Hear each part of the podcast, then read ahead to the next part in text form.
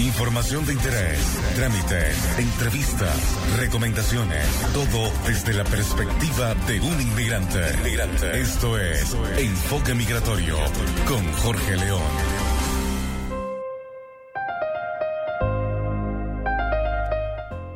Muy buenos días a todos en este primero de abril de 2018. Les habla Jorge León por acá y quiero darles una cordial bienvenida a Enfoque Migratorio un espacio para compartir experiencias desde el punto de vista de un inmigrante en Chile. Hoy voy a estar conversando con Rodrigo Sadnoval. Él es ex jefe del Departamento de Extranjería e Inmigración y la persona que, según mi criterio, tiene la visión más clara de todo el país en lo que a política migratoria se refiere. Los voy a estar acompañando en vivo todos los domingos a las 11 de la mañana, hora de Chile, por Radio Chévere, la radio con sello venezolano. Lo haré bajo la dirección general de Pablo Colmenares y la producción general de Mariel C. López. En los controles me acompaña Yadranska Zulentich. Este programa llega a ustedes gracias al apoyo de RTM, tu cuenta en dólares en la nube, la forma más rápida, económica y conveniente de mover tu dinero. Si quieren comunicarse conmigo, pueden hacerlo a través del WhatsApp de la cabina, que es el más 569 7558 3655 o a través de arroba enfoque migratorio en Instagram. En la actualización de la semana les tengo que hoy salió publicado en el diario El Mercurio un reportaje de Valentina González sobre las dificultades de la colonia venezolana a la hora de relacionarse con la embajada acá en Chile. El texto lo pueden encontrar en la sección C, página 5 de la edición impresa, y verán que hay algunas citas con mis opiniones al respecto. También publicaron unos datos oficiales con relación al número de venezolanos que han entrado a Chile en lo que va de 2018, y es sorprendente ver que en apenas tres meses los venezolanos ocupamos el primer lugar, con 58.785 ingresos registrados. Vamos a escuchar algo de música y regresamos para conversar con Rodrigo. Vamos a escuchar a um, Andrea Bocelli y Marta Sánchez, Vivo por ella.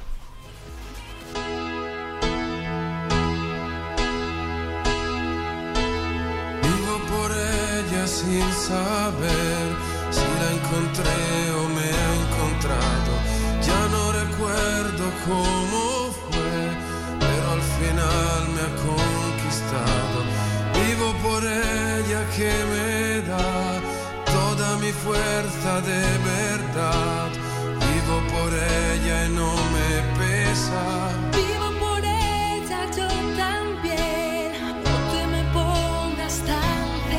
So.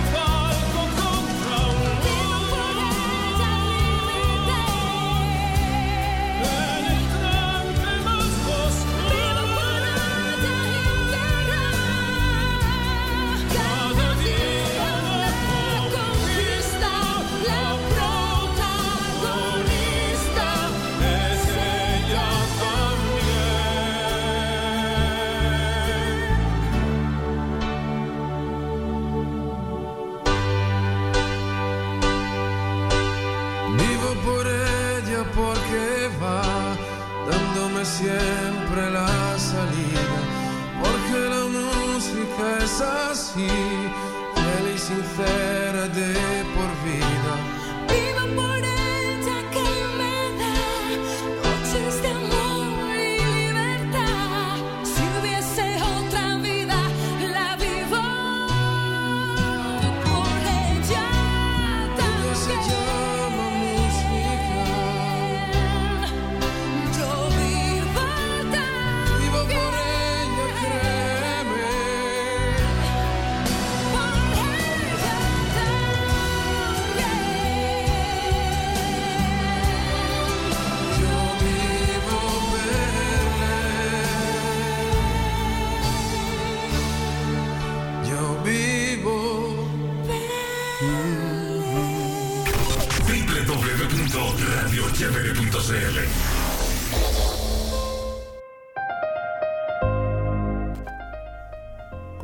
Enfoque Migratorio a través de radiochevere.cl. Y ahora sí, bienvenido Rodrigo Sandoval al programa. Hola, hola, ¿cómo están? Un gran abrazo a todos los auditores de la siempre querida comunidad venezolana. Gracias, Rodrigo. Rodrigo, nosotros tuvimos este programa ya, es, es una reprogramación, porque el pasado, te pido disculpas acá públicamente, tuve que cancelar de último momento, un problema ahí personal, eh, pero muchísimas gracias por venir. Sabemos que estás próximo a, a dejar Chile por al menos un año, y, quiero que comencemos por esa parte. Quiero que me cuentes un poco qué, cuál es tu plan, que esto de año sabático, eh, ¿a dónde vas? ¿Qué vas a hacer? Bueno, efectivamente tengo, tengo pensado estudiar en esta época, pero la verdad es que yo acostumbro decir cuando me lo preguntan que me voy a ir a vivir fuera y voy a aprovechar de estudiar. Ya. porque creo que el centro es precisamente recuperar algunas cosas que la vida mm, político y de funcionario de gobierno eh, va, quitando de a poco y uno que a veces no se da cuenta y finalmente eh, termina siendo tarde cuando, cuando las trata de recuperar. Entonces creo que es importante en algún momento de la vida hacer una pausa, detenerse sobre lo esencial y rebuscarlo. Y eso es lo que vamos a intentar con mi familia. Nos vamos por dos años y algo más a vivir a Madrid. Eh, yo voy a aprovechar de profundizar mis estudios en materia migratoria. Voy a hacer un doctorado en la Universidad Pontificia de Comillas de Madrid. Bien. Voy a tratar de hacer ahí alguna cosa con derecho, derecho constitucional, porque mi foco de investigación es precisamente el tema de cómo la ciudadanía se ha ido modificando por el tema de la migración. Y bueno, muy abierto respecto a qué vamos a hacer después. Perfecto. Eh, allí quería llegar también, porque quería saber si tu plan es volver a Chile o ya ser inmigrante, eh, como Dios manda, en otro país. Eh, la vida, eh, lo- lo- los gringos tienen una, una casi institución ya de, le llaman carreras de media edad. Es decir, cuando uno ya llega a los 40 años y empieza a preguntarse si lo que ha hecho durante su vida es lo que quiere seguir haciendo el resto de la vida. Y existen muchas carreras o programas de estudio precisamente para esa oferta, para esa necesidad. Y claro, estoy justamente en ese momento. Me, me estoy preguntando mucho si lo que he hecho hasta el momento es lo que quiero seguir haciendo. Sé lo que me interesa saber, no sé todavía lo que me interesa hacer. Eh, creo que la, yo vengo, me he dedicado toda mi vida al mundo público, pero el mundo público tiene algunas cosas que, como adelantaba antes, te van quitando un poco de la esencia. Eh, la gente no espera del funcionario público eh, que siga sus principios. Parece que a la gente le gustara un funcionario público más práctico, más duro y quizás con más desatención a ciertas cosas y uno no personalmente está dispuesto a eso. Y por lo tanto uno- me estoy preguntando si ese es el mundo, quizás intentar algo por el lado de la academia, eh, también por el lado del emprendimiento. Siempre he tenido ganas como de generar algún proyecto propio y mi mujer también está en esa misma lógica, así que todavía estamos con, con- con diagnóstico reservado respecto al futuro. Perfecto. Eh, tenemos previsto volver en dos años y medio, dos años, dos años y medio, y em, eh, yo de todas maneras voy a mantener un vínculo con una universidad, voy a estar viniendo seguramente una vez al semestre, y, pero estamos abiertos, todavía no sabemos si vamos a volver definitivamente o no. Claro. Y, y en ese en orden de ideas, digamos, eh, yo te sigo en Facebook y te sigo en, en Twitter y yo veo que por más que tú hayas salido del, del cargo de, de jefe de extranjería, eh, tú te mantienes activo en el tema. Entonces allí es donde quería entrar. Eh, ¿Es de verdad tu pasión eh, esto del mundo de la migración? Bueno, yo no, no sé si los auditores lo saben, pero cuando yo el año 2014 asumo el cargo en el Departamento de Extranjería, eh, el tema de migración era absolutamente desconocido para mí. Yo nunca había leído un paper en materia migratoria. Y yo siempre digo que eso por un lado demandó mucho mucho estudio de mi parte. Yo le quité mucho tiempo a mi familia, con la cual tengo una gran deuda, eh, eh, precisamente para ponerme al día. Eh, tuve la suerte de conversar con muchas personas que ya venían harto tiempo en esto y que me abrieron harto su, su- lo que sabían al respecto. Entonces, por un lado tuvo ese sacrificio, pero por el otro lado también eso permite mirar los temas de una forma más desprejuiciada, eh, menos dogmática, y eso te abre a soluciones que a veces no se piensan desde el punto de vista del experto.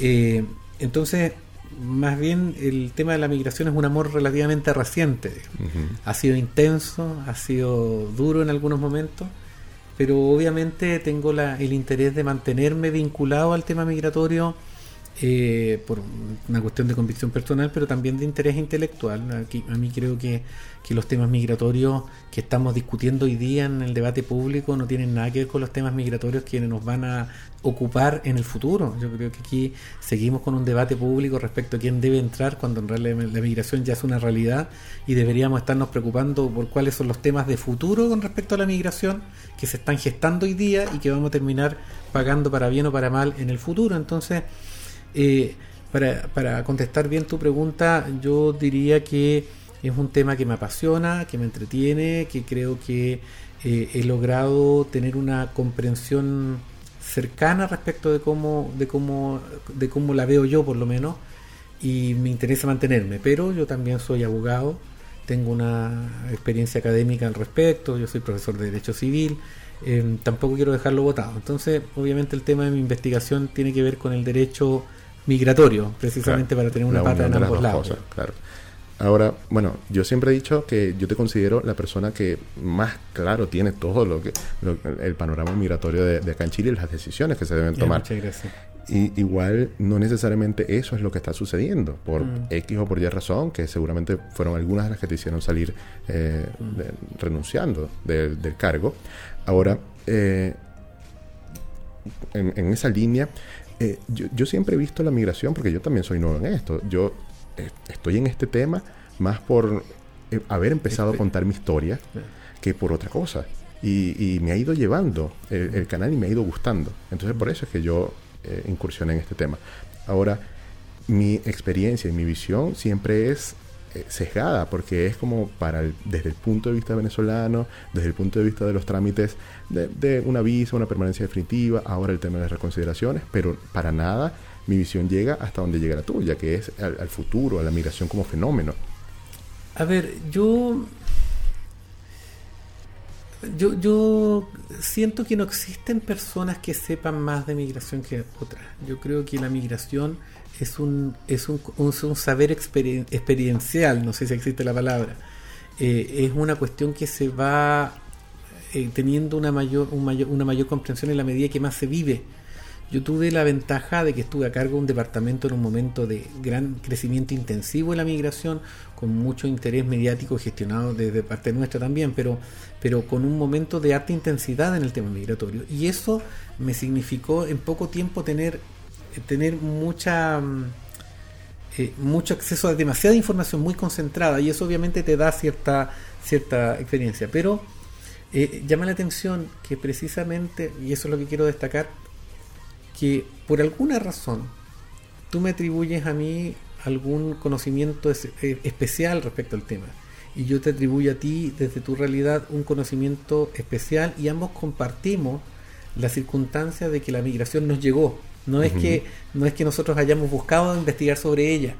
Y eso quizás nos debe hacer pensar respecto de que las soluciones a las distintas cuestiones migratorias no están en los expertos, no están en los libros, no están en los papers, sino que parece que están en, en ser capaz de escuchar. Eh, los grandes avances que nosotros tuvimos mientras estuve a cargo del Departamento de Extranjería provenían en su gran mayoría de experiencias, miradas, eh, lógicas individuales, lógicas experienciales, lógicas de personas que decían, ¿y por qué esto no lo hacemos as- así? Entonces, quizá la migración es de aquellos ámbitos del conocimiento que se construyen más a partir de la suma de nuestras distintas miradas.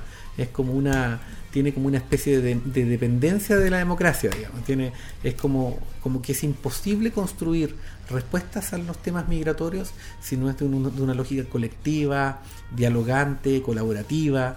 eh, y es, quizás esa es otra lección que tiene la migración para darnos. digamos. Sí, esa es precisamente el, como la fundación o el fundamento de venezolanoenchile.com y de este programa Enfoque Migratorio, que es compartir esas experiencias que nos van haciendo a los migrantes ir, ir creciendo. Quizá, quizá, quizá para ilustrar este punto sería bueno traer a colación algo que no saben los auditores, que es cómo nos conocimos nosotros. Y precisamente a mí me, me llamó la atención la migración venezolana porque a poco andar uno se dio cuenta que es una migración muy sofisticada. Más allá de las credenciales académicas con las que llegan, es en términos de su relación, por ejemplo, con los trámites formales. Es una migración que llega ordenada, no, no son personas que llegan a preguntar aquí qué papeles necesitan, en fin. Y nos dimos cuenta que existía una serie de iniciativas individuales eh, de- esparcidas eh, de información de venezolanos, ¿ya? principalmente a través de plataformas digitales, YouTube, en fin. Y ahí nos encontramos con Silvano, nos encontramos contigo. Y a Silvano yo le había conocido en un encuentro por allá en, Me en, contó, claro. en- en una iglesia, en los sacramentinos, ¿no? Sí.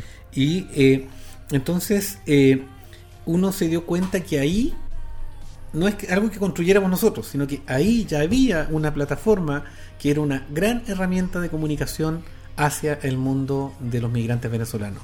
Es decir, lo que uno tenía que estar haciendo no era qué, debíamos haber hecho, debíamos haber hecho un focus group, haber hecho algún estudio y ha- haber armado alguna herramienta eh, convencional de comunicación con la comunidad. Sin embargo, tuvimos esa apertura para poder ver esos esfuerzos que ya estaban y validar esos esfuerzos. Y bueno, a ti te consta que a nosotros nos interesaba que ustedes siempre estuvieran informados, los incorporamos acá y eso ayudó mucho, ayudó mucho. Yo Claro, creo el que, esparcimiento de la información, sobre todo oficial. Claro, y de, y de todo ámbito, sin prejuicio. Yo hay- no recuerdo el nombre de una chica, pero hay otra niña que también eh, eh, eh, era bien interesante su foco, que era una chica que enseñaba tips de maquillaje. ¿ya? Eh, y dentro de los tips de maquillaje ella contaba lo que era su experiencia en Chile y también habría mucho mucho espacio yo creo que eh, conversé con varios venezolanos que se habían enterado por distintas formas y ocupaban mucho de esto de que ya sabían por ejemplo cómo funciona el transporte público sabían el tema de los permisos sabían el tema en fin eh, hay una herramienta de integración de absorción desde el punto de vista del conocimiento cotidiano que es súper interesante y que en eso las plataformas están. Así que por eso digo hay que estar atento hay que ver por ejemplo en el caso de la comunidad haitiana más que más que un YouTube quizás en una radio. Nosotros ahora estamos conversando con algunas municipalidades para generar una radio comunitaria con varias municipalidades en donde haya comunidad haitiana que a las tampoco tiene que ser a las 6 de la tarde, tiene que ser a las 11 de la noche, a las 10 de la noche, que es la hora en la que uno tiene que ponerse en esa situación.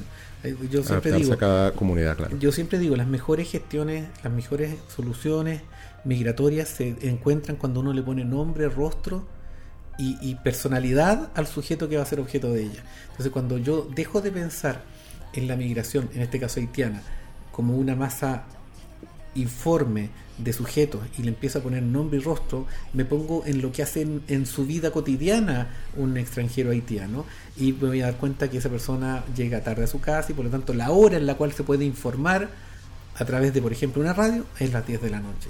Claro, el día a día, la dinámica diaria de cada uno. Y, y esa es la manera como se- conecta emocionalmente con esta gente y, se además uno tiene que entender que la migración no es una sola, hay distintos tipos de migración y son tan variadas como sujetos migrantes existen. Claro, cada quien tiene su historia. Y, y cada comunidad también la tiene, entonces la migración venezolana no tiene nada que ver con la forma en la cual ha llegado la migración haitiana y como antes fue la colombiana. Es decir, el, yo no, no, no sé si la gente lo sabe, pero por cada haitiano que está llegando a Chile, por cada dos haitianos, están llegando tres venezolanos a Chile, y eso que es una cifra invisibilizada, porque hay una gran cantidad de venezolanos que no ingresan como venezolanos a Chile, porque sus padres son chilenos y por lo tanto lo hacen en razón de esa nacionalidad. Lo que quiero decir con esto es que aun cuando la migración venezolana es hoy día, por lejos, la más intensiva, la más explosiva, la más mayoritaria, eh, no es una migración problematizada. Y eso habla de una capacidad del venezolano respecto de a asumir las distintas complejidades que tiene el proyecto migratorio. Por eso yo no le puedo dar el mismo tratamiento al venezolano que el tratamiento que le doy al haitiano.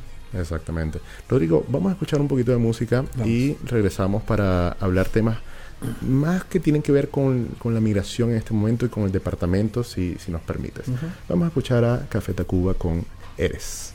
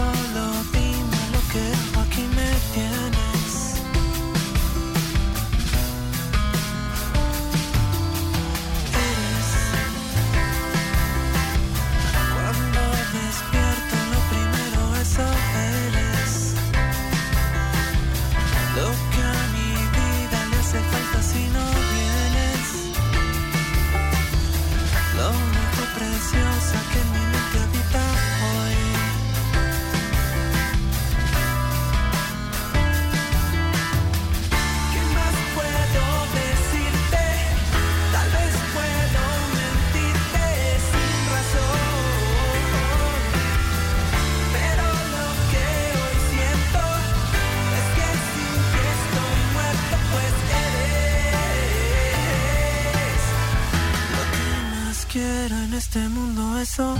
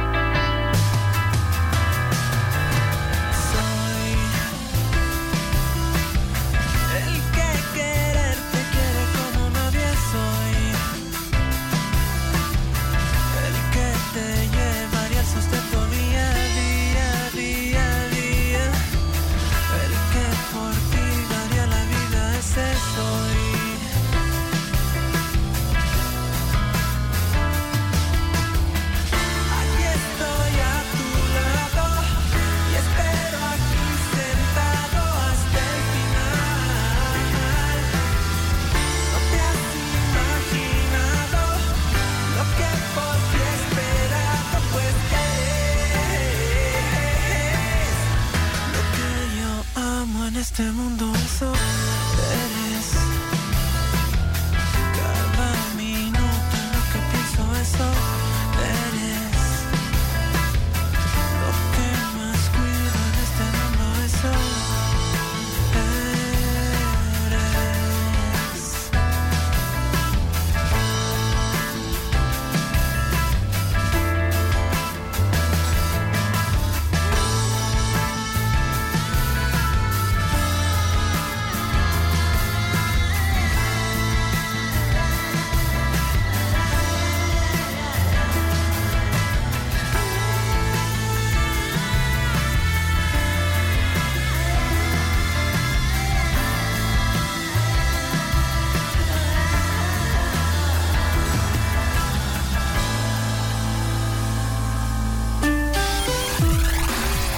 Radio Chévere.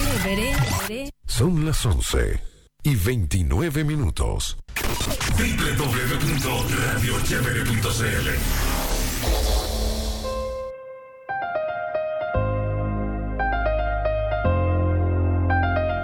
continuamos con Enfoque Migratorio a través de radiochevere.cl. ¿Y quieres enviar remesas a Venezuela o cualquier otra parte del mundo de una manera confiable y segura? Con RTM puedes hacerlo. RTM es tu cuenta de dólares en la nube, la forma más rápida, económica y conveniente de mover tu dinero. Allí podrás transferir fondos de tus monederos electrónicos y cuentas bancarias locales. Deposita, ahorra, envía y retira. Es así de simple. Regístrate en rtm.io. Se escribe A-I-R-T-M.io.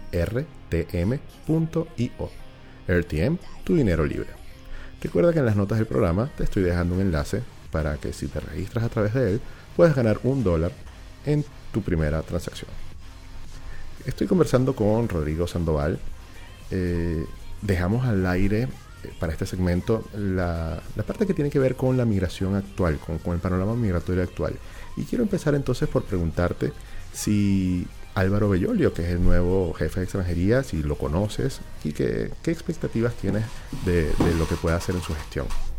Eh, yo tengo, a ver, Álvaro Belolio, como yo te contaba hace un rato, cuando yo llegué a este trabajo, yo no nunca había estado vinculado al tema migratorio. todo.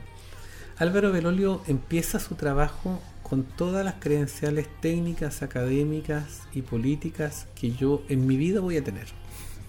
Eh, Álvaro eh, realizó un posgrado en políticas públicas en Estados Unidos, ya escribió un libro sobre migración en Chile, tiene una mirada, mm, no sé si llamarle liberal, pero bastante, bastante criteriosa y flexible de lo que es la migración, bastante realista. Yo, la verdad es que yo, yo no, no, no adscribo mucho a esta distinción entre personas liberales o restrictivas en materia migratoria, sino a personas voluntaristas y realistas. Eh, y creo que Álvaro responde a la segunda alternativa, a aquellas que eh, ven la migración como una realidad y por lo tanto entienden cómo incidir en ella, pero no cómo moldearla a su voluntad. Y Álvaro es partidario de las fronteras abiertas, entiende que la movilidad es la mejor herramienta de control y de gestión de, recursos humanos, en fin. Y por lo tanto tengo altas expectativas respecto a sus capacidades y lo que pueda hacer desde el punto de vista también de la gestión.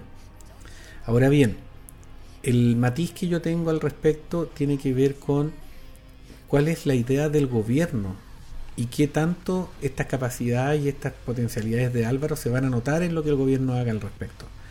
Eh, lamentablemente, yo creo que ahí hay que asumir una responsabilidad de mi gobierno, que nosotros dejamos un gran vacío desde el punto de vista de lo que era el liderazgo en la materia en materia migratoria. Yo yo siempre lo digo, yo creo que las autoridades no están para subirse a la cresta de la ola de lo que la gente piensa, sino que están para liderar, para conducir, para incidir, para provocar un cambio en términos de las percepciones cuando estas están equivocadas. Y lo que nosotros vimos en los últimos meses del gobierno anterior fue una gran un to- control total de las fake news en las redes sociales, en que se creó un- y yo creo que intencionadamente eh, por algunos sectores, una idea de que la migración en Chile es una casi una plaga de sujetos que vienen eh, a significar un peligro para la realidad nacional A quitar el trabajo, a, los a quitar chilenos. trabajo, a quitar eh, cupos en servicios sociales, a delinquir, lo que sea, y hablamos de estos aviones que supuestamente en la noche, en las tinieblas de la noche, bajaban migrantes, eh, bueno, en fin. Y, y creo que ahí el gobierno terminó, voy a ser bien franco, yo creo que ahí mi gobierno terminó de arruinar todo lo que ya venía arruinando en los últimos dos años de, gestión, porque aquí desde el momento en el cual eh, por falta de coraje se optó por no avanzar en la ley de migraciones como la llevábamos proponiendo, se tomó una serie de medidas que a lo único que, que iban enfocadas era hacia la victimización y hacia la, vulnera- la, la vulner- vulnerabilities, es decir, a la, a la víctima, a la, a la mirada más carenciada de la migración y no hacerse cargo de esta como realidad. Entonces, claro, vimos muchas actividades en las cuales le daban visas a los niños migrantes, se les daba beneficios a los pobres migrantes, se les accedía a ciertos servicios para acá, pero si tú avanzas en esa agenda de darles servicio, pero no te haces cargo de las necesarias reformas para poder gestionar oportunamente los permisos de trabajo y los permisos migratorios, tú terminas haciendo que esas personas se transformen en carga social y no les permites aportar por la vía del trabajo. Entonces, claro, termina transformándose en un discurso cumplido esto de que son un- un una carga. Entonces, en mi gobierno venía hace rato con este tipo de medidas. En parte, bueno, por ellas yo renuncié, por la falta de decisión de cómo había que hacer las cosas en materia de la ley, pero también por estas medidas. Entonces, lo que fue pasando fue que el, nuestro gobierno, por omisión, y en la candidatura que hoy día está en el gobierno, que es del presidente Piñera, por acción y por declaración, terminaron instalando finalmente este discurso de que la migración es más un problema que un potencial para Chile. Y cuando se instala ese discurso, termina entonces ocurriendo que las políticas planteadas, propuestas y en este caso implementadas, van en esa misma línea. Y comienza a ser también entonces la respuesta a un problema más que una capacidad de poder aprovechar una oportunidad. Exacto, Entonces- porque se, se intenta como solucionar la crisis que hay en este momento sin una mirada a futuro sobre lo que vamos a hacer Y, próximamente. cuando, y yo lo dije en alguna entrevista por ahí, cuando, cuando salió la primera declaración del ministro Chadwick, cuando fue a, a no asumir, sino que a conocer a, a las antiguas autoridades, entonces su primer pronunciamiento cuando le pregunto sobre el tema migración, inmediatamente fue hacia el control. Y eso es no entender nada. Es decir, si nosotros volvemos, yo, yo lo había dicho y lo ha salido en algunos medios, eh, yo tenía una expectativa de este gobierno. Yo creo que este gobierno es imposible que haga las cosas como lo hizo la primera vez en materia migratoria. Yo, sí o sí debe- tenemos que ver una evolución. En por dos razones. Primero, porque la migración hoy día, gracias, eh, gracias yo creo que a un trabajo que se ha hecho en términos discursivos, medio de comunicación, en plataformas como esta y otras, eh, hoy día la migración no se comprende de la misma forma caricaturizada que antes sigue habiendo estupidez, pero por lo menos menos. Pero además, estas personas ya estuvieron en el gobierno y eso, eso eh, enseña a dimensionar. Entonces, yo tenía la expectativa de que este gobierno, cuando llegara, iba a dar cuenta de esas dos cosas. Primero, que ya entendía que la migración no era caricaturizable ni, ni moldeable. Y en segundo lugar, que otra cosa es con guitarra, como decimos en Chile. Bueno, lamentablemente en las declaraciones yo he escuchado mucha arrogancia, mucha soberbia, mucha actitud de nosotros vamos a decir cómo vamos, hay que hacer las cosas. Pero cuando uno se mete en el detalle de qué es lo que van a hacer, se da cuenta que de nuevo volvemos al a la misma batería de instrumentos que lo que uno que lo que hacen es eh, complicar la- el ingreso, dificultar la frontera, precarizar las condiciones de, de- de- de ingreso.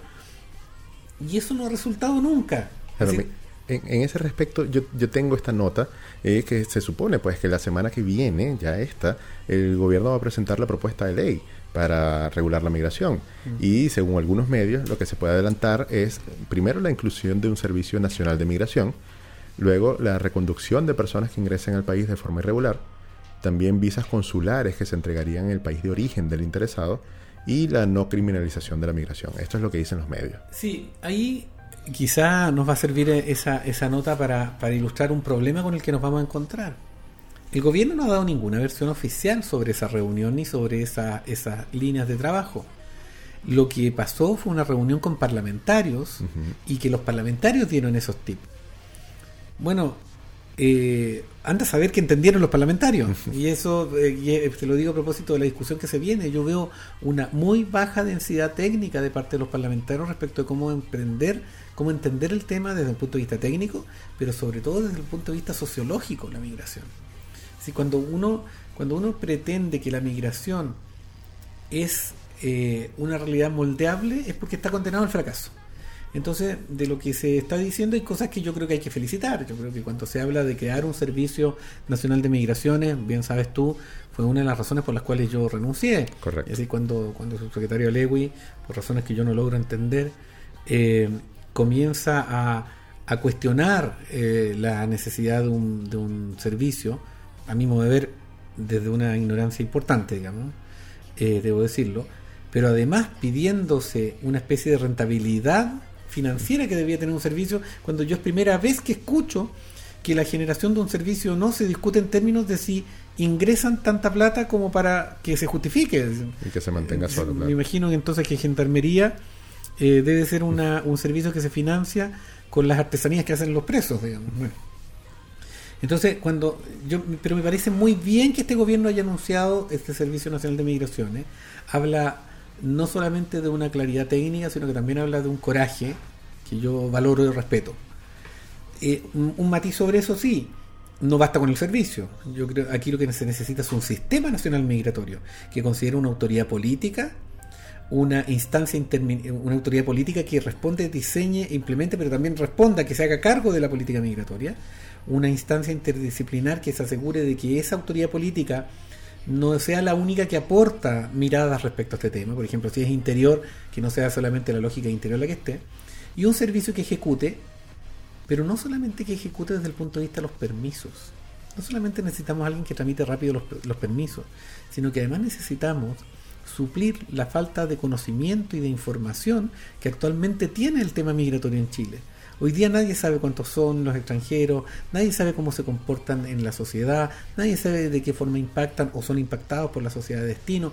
Y eso, nadie tiene expertise migratoria. En Chile no se estudian carreras vinculadas, ni carreras ni ramos en las carreras de pregrado, vinculados a los temas migratorios. Entonces, nuestros abogados salen de la universidad sin tener idea de cómo tratar la realidad civil, por ejemplo, de un extranjero que nació en un país, tiene su patrimonio, parte de su patrimonio en otro, se casó en un tercer país y que finalmente está viviendo en Chile y que pretende retirarse y vivir en un, en un cuarto país.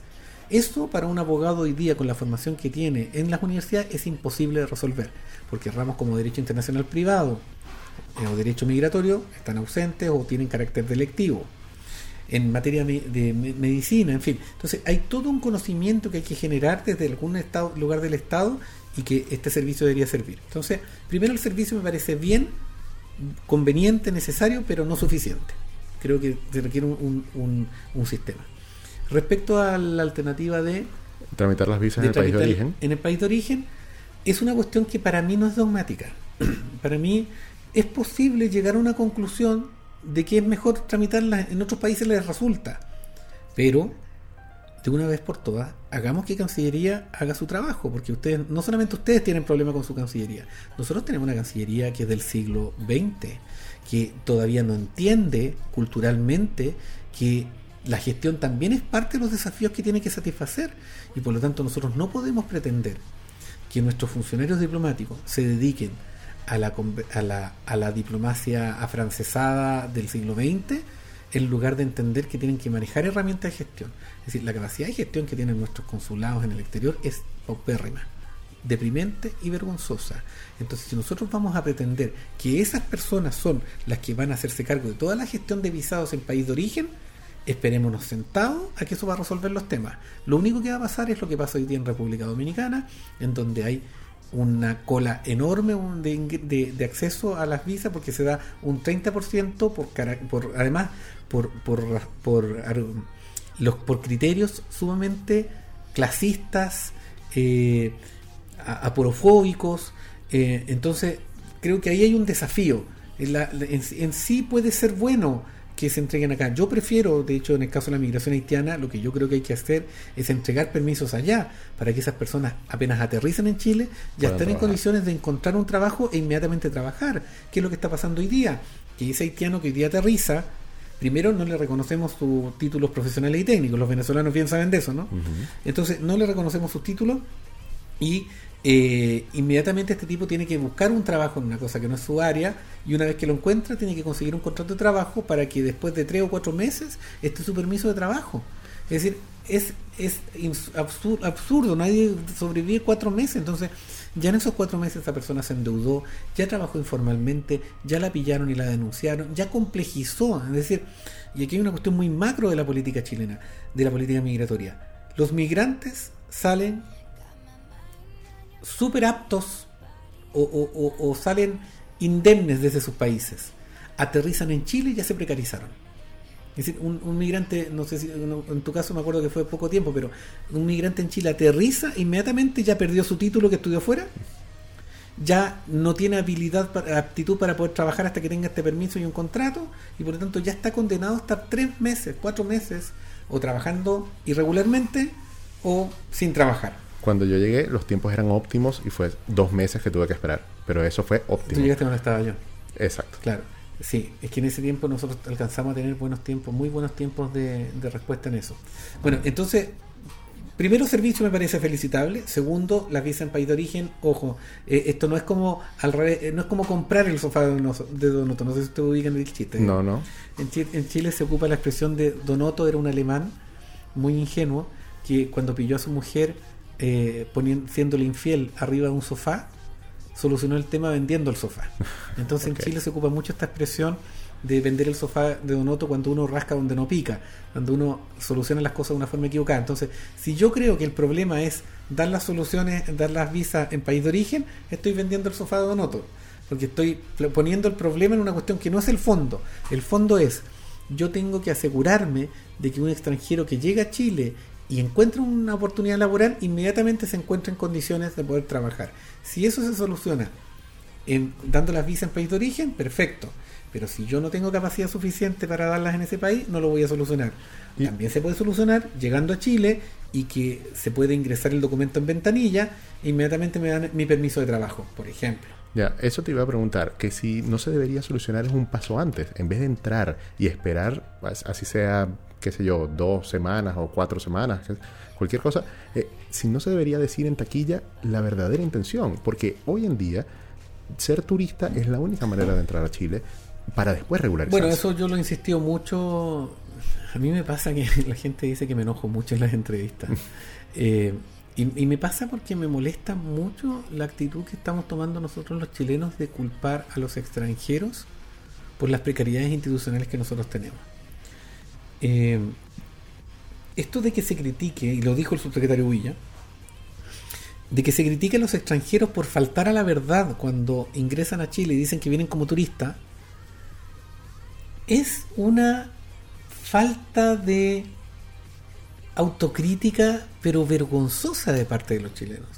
Estoy es de decir, cuando tú como sistema tienes solamente dos alternativas, en que la persona solamente ingresa a Chile o en calidad de turista o en calidad de residente, ¿qué quieres que haga la persona que viene a buscar trabajo? Lo otro sería, entonces, no venga a buscar trabajo.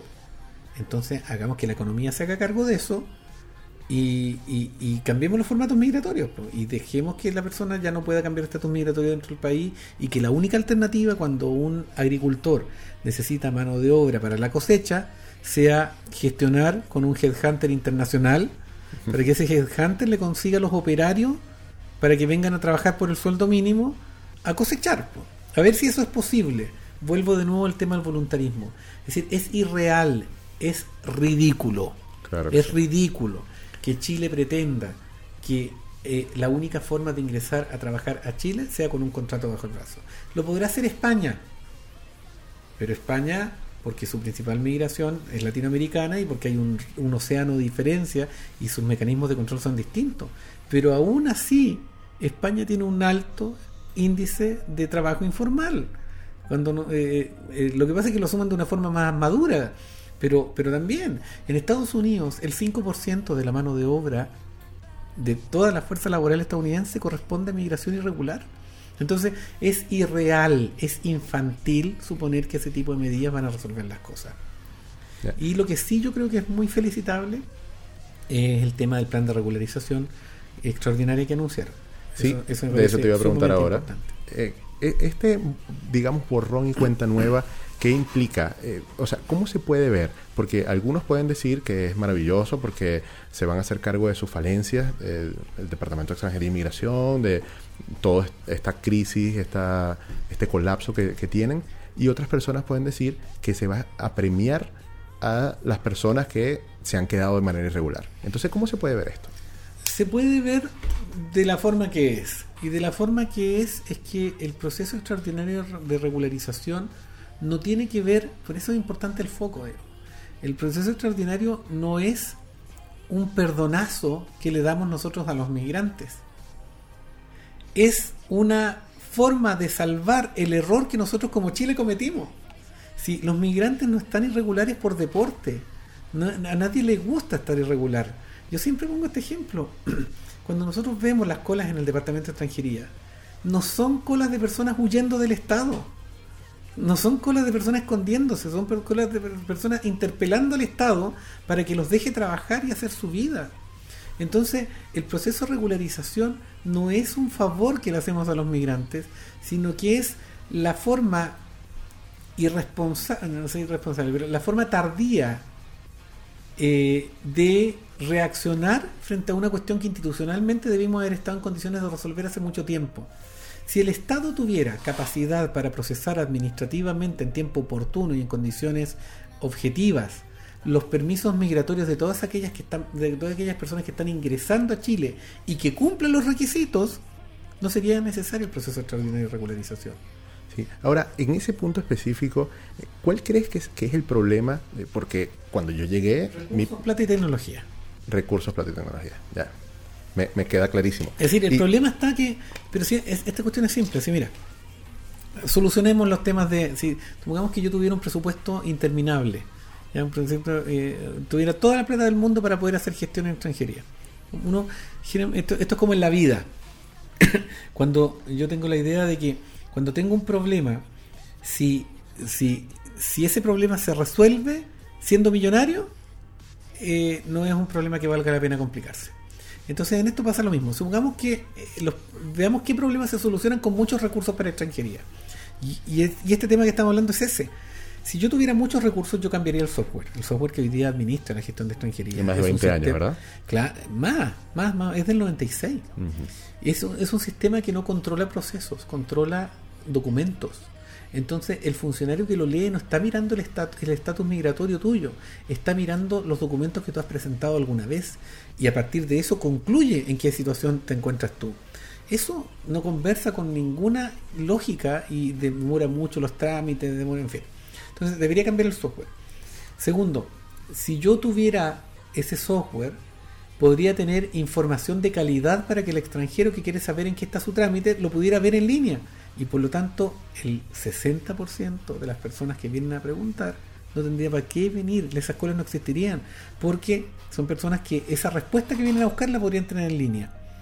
Tercero, haría que los procedimientos fueran más cortos y más automatizados, porque por ejemplo, las dos, o el primer examen que se hace cuando llegan los documentos y que se llama preadmisibilidad, se confundiría con el examen de admisibilidad y por lo tanto ganarías tres meses más. Correcto. Entonces, acortaría el software, acortaría los plazos de tramitación, acortaría las filas, acortaría los tiempos, lo- los plazos, la cantidad de, de recursos humanos que necesitas para eso y por lo tanto tendrías un, un- un servicio volando. Yo, si tú me preguntas en qué yo creo que se va a notar la mano de Álvaro en esto, es en eso. Porque Ingeniero. Álvaro es ingeniero y además un tipo brillante. Y yo de verdad creo que Álvaro va a tener de aquí a dos años un software terminado que sea capaz de resolver esto, ojalá que junto con la ley, pero yo creo que ahí vamos a tener novedades luego. Yo creo que el tema de las colas, el tema de los plazos de tramitación, con Álvaro sí o sí se tiene que resolver. Qué bueno. Mira, es que te quiero también mostrar, o más bien que escuches, un audio, un pequeño fragmento de audio de precisamente una persona que fue a. eh, que, que llamó por el call center a preguntar en qué iba su estatus de reconsideración. Y esto fue lo que le respondieron. Eh, le dieron un, en el fondo le dieron un castigo, ¿ya? Ya, Le están dando una oportunidad más. sí, perfecto. Recuerde que le dieron, le dieron dos opciones, mandar documento o irse del país. Ya, Ahora, estos trámites así, con esos, esos contratos que usted mandó, los castigan y los hacen esperar, porque esto demora bastante, ya. y esto demora bastante, tiene que estar llamando cada 15 días. No ya. sabemos cuánto se puede demorar, Ah, se puede demorar hasta un año. Ya, perfecto. Bueno, estimada, bueno, que tenga usted.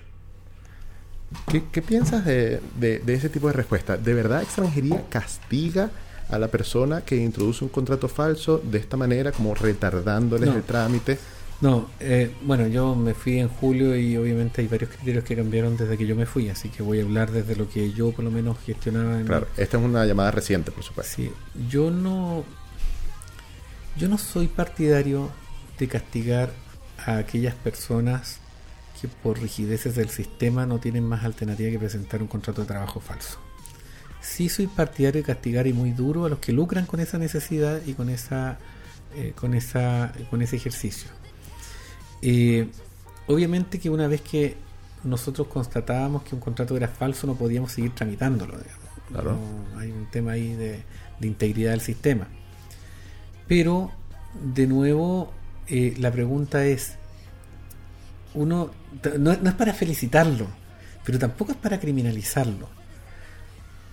Las personas, los chilenos somos muy buenos para criticar que los que presentan contratos de trabajo falso, como si los chilenos nunca presentaran licencia, licencias de, enfermedad falsa, eh, o los testigos de los choques nunca fueran falsos. es decir, el- la- los sistemas tienen estos comportamientos cuando las rigideces son demasiadas. Entonces, si nosotros tuviéramos una visa expectativa laboral en la cual la persona apenas encuentra trabajo pudiera eh, trabajar inmediatamente, nadie recurriría al contrato de trabajo falso. Las personas que tienen contrato de trabajo falso son personas que necesitan un año para poder buscar trabajo tranquilo y poder trabajar inmediatamente. Nadie busca trabajo falso para eh, ir a saltar bancos. Entonces, eh, primero entender cuál es el problema. Segundo, eh, también hay criterios que yo no comparto que se ocuparon después. No estoy hablando de Álvaro, estoy hablando del periodo intermedio entre que yo me Claro. fui hasta que asumieron las nuevas autoridades. Y estaba, por ejemplo, en que una persona que eh, obtenía una visa, perdón, había pedido una visa con un contrato de trabajo falso y que finalmente después llegaba con su contrato de trabajo correcto, yo no la castigaba, le reconocía el, tra- el contrato nuevo. Y si una persona había tenido un contrato de trabajo falso y venía a pedir su permanencia definitiva con otro contrato, pero detectaban que el contrato primero había sido falso. Hoy día lo estaban cortando, lo estaban, lo estaban, que seguramente es el caso de esta persona. No, no es exactamente este caso, pero sí de otros Sí. casos que conozco. Bueno, yo estoy en contra de eso, porque se trata, uno tiene que preguntarse para qué, es que ese es un tema de cómo entender las reglas. Uno tiene que preguntarse para qué están las reglas. ¿Para qué? Entonces la pregunta es, ¿por qué el sistema le pide un contrato de trabajo al extranjero? Porque el contrato de trabajo es la forma de saber si ese extranjero se integró, se, se insertó laboralmente en Chile o no. Entonces luego, si esa persona presentó un contrato de trabajo falso, pero cuando está la permanencia definitiva me trae un contrato de trabajo auténtico, significa que no lo hizo al comienzo, pero lo hizo después. En- Entonces, en lugar de criticar eso, yo debería preguntarme, entonces, ¿era eficiente que yo le pidiera un contrato de trabajo a esa persona cuando el tiempo demostró que finalmente igual se pudo insertar? En lugar de criticar a la persona, yo debería preguntarme, bueno, quizás es una tontera la que estoy pidiendo, ¿no? Claro, ver la responsabilidad en uno y no necesariamente en, en los demás, porque uno es quien pone la regla. Claro, entonces, entonces yo lo que lo que siento en esto es que eh, es que ahí hubo un exceso de celo y una falta de comprensión finalmente de por qué era necesario el contrato de trabajo. Yo no comparto esa decisión, creo que fue errónea, creo que es inventarse un problema porque a partir de rechazar todos esos contratos de trabajo falso recargaron las filas, estas personas demoraron todos los trámites. Cada una de esas personas a la cual le retuvieron los contratos de trabajo mientras la PDI iba a averiguar con la calidad de pesquisa que hace la PDI también, que, que tampoco es la mejor, digamos, eh, eh, le averiguaran si el contrato era falso o no, entonces atrasaban un contrato un año. Sí. Hay, personas que llevan un año esperando respuestas sobre reconsideración, por ejemplo. Claro, entonces La- la semana eso, pasada- eso es recargar eh, eh, inútilmente el sistema. Eso es una torpeza desde el punto de vista de la gestión. Uno tiene que definir sus objetivos. Pero yo lo que sentí desde el momento que, por lo menos cuando yo me fui, lo que empecé a notar es que había como un celo de restringir por, por restringir, de, de la, de, la, de la negativa porque sí. digamos. Ya. La semana pasada, casualmente, eh, tuve un conversatorio de la mano con el vino tinto y con una abogada eh, que tiene mucha experiencia en migración, se llama Soledad Torres, de Legal Global. Eh, y reunimos a más o menos 40 personas en, en un restaurante que muy amablemente nos, nos cedieron. Y pusimos fue a 40 personas a interactuar, a hablar entre ellas sobre sus casos de reconsideración, a ver cómo se podían ayudar entre ellos. Y, y fue bastante rico ese, ese experimento porque ellos pudieron encontrar a personas que también estaban en su situación y ver cómo se podían eh, apoyar unos entre otros. Y, y de aquí salieron esos tiempos, pues, o sea, personas que llevan un año esperando, personas que tienen negada la permanencia definitiva por el primer contrato que utilizaron hace año Eso, y medio. eso es una aberración, pero es una aberración y desde el punto de vista jurídico yo creo que no corresponde, porque porque ah, porque además das cuenta de que tú no tuviste ninguna capacidad para fiscalizar en su momento. Es decir, no, yo creo que de, de partida, yo, yo creo que eso es judicialmente revocable. Esa, esa negativa fundando en el contrato, en el primer contrato falso, yo creo que es judicialmente revocable. Ya. Rodrigo, te quiero agradecer de verdad eh, el haber venido. Eh, se nos fue el tiempo muy, muy rápido. Conversamos bastante. Este fue un programa que tuvo mucha menos música que, que cualquier programa que, que hayamos hecho antes. Y te deseo de verdad lo mejor en tu viaje, en tu mudanza, en realidad, hacia España y con todos los proyectos que tú te propongas eh, de aquí en adelante. Pues sé que eres una persona que, que, que tiene, que entiende lo que está viviendo y entiende las cosas que tiene a su alrededor bastante, bastante bien. No, yo quiero darles las gracias, darte las gracias a ustedes particularmente eh, y decirle a los que están escuchando que, que no permitan, no permitan que el sistema, que nosotros los chilenos les hagamos sentir como que nos deben un favor o que están provocándole un daño o un costo a este país. Eh, ahí eh, hablábamos hace un rato sobre los temas de futuro que se vienen y tarde o temprano eh, Chile va a tener que darse cuenta de la farra que se está dando con la migración y tarde o temprano vamos a tener que relevar el aporte que ha significado la migración, estoy hablando del actual, eh, para los temas que se vienen para Chile. Yo siempre pongo en mis presentaciones una foto de, de una atleta que fue, tuvo que inscribirse como hombre para participar en una maratón porque no se permitían las maratones de hombres, la, participación de mujeres en maratones. Y no sé si la han visto, es una foto de que Schweizer se llama, No, no eh, del año 67 y aparece el inspector tratando de sacarla. Entonces es una foto muy grotesca, porque hoy- ahora nos da mucha risa el ver a alguien expulsando a una mujer de una carrera por ser mujer. Bueno, yo siempre le digo a los chilenos, pregúntense qué van a opinar sus hijos en 30 años más de cómo hoy día estamos tratando a la migración. Cómo se van a reír de nosotros, cómo, cómo los argumentos que estamos ocupando hoy día, cómo los voluntarismos que estamos tratando de imponer, cómo el trato eh, que le estamos dando a los migrantes va a ser motivo de reproche y de, ridiculización en el futuro. Entonces, yo le quiero pedir a los auditores que no, no permitan, no, no acepten que los hagan sentir un costo.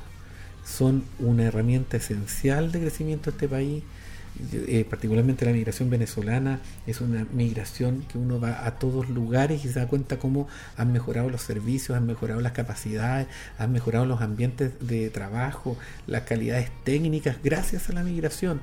Entonces no acepten por ningún motivo que alguien los haga sentir fuera de lugar, porque este lugar lo están construyendo junto con nosotros y esto no es poesía.